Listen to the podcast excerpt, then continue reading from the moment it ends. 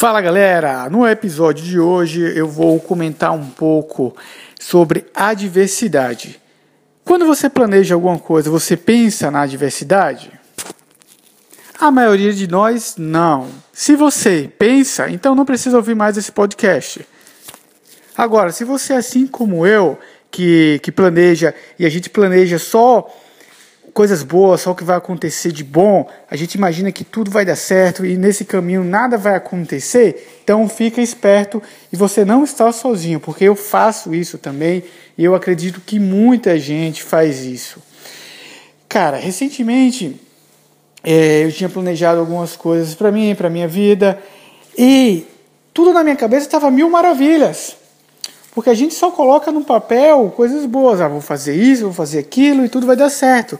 E a gente esquece de colocar a diversidade no meio do caminho. Por exemplo, ah, eu vou, vamos lá, eu quero comprar um carro e no final do ano, por exemplo. E quando chega no final do ano, tá, então eu preciso guardar tanto, tanto e tanto. Tá, beleza, 10, vou fazer isso e acabou. Então, você esquece que você pode ficar doente, vai precisar comprar o remédio, você esquece que que você pode perder o emprego, você esquece de vários fatores que vão te atrapalhar né, nesse teu objetivo.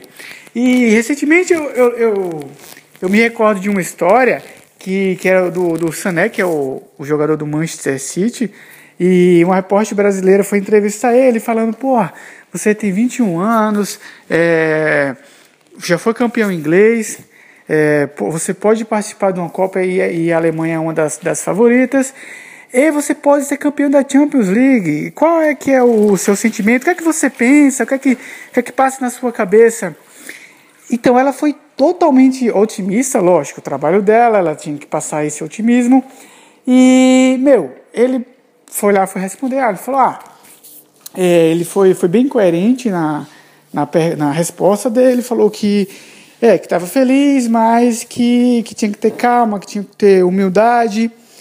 Resumindo, o cara não foi para a Copa do Mundo, o cara não ganhou a Champions League. Então, um ano dele que, que, que, to, que ah, eu acredito que ele também estava esperando é, que seria mil maravilhas. Cara, eu acredito que foi um ano totalmente ao contrário do que ele pensava. Então, é, esse detalhe que a gente tem que colocar a diferença, porque nada, nem tudo sai como a gente planejou.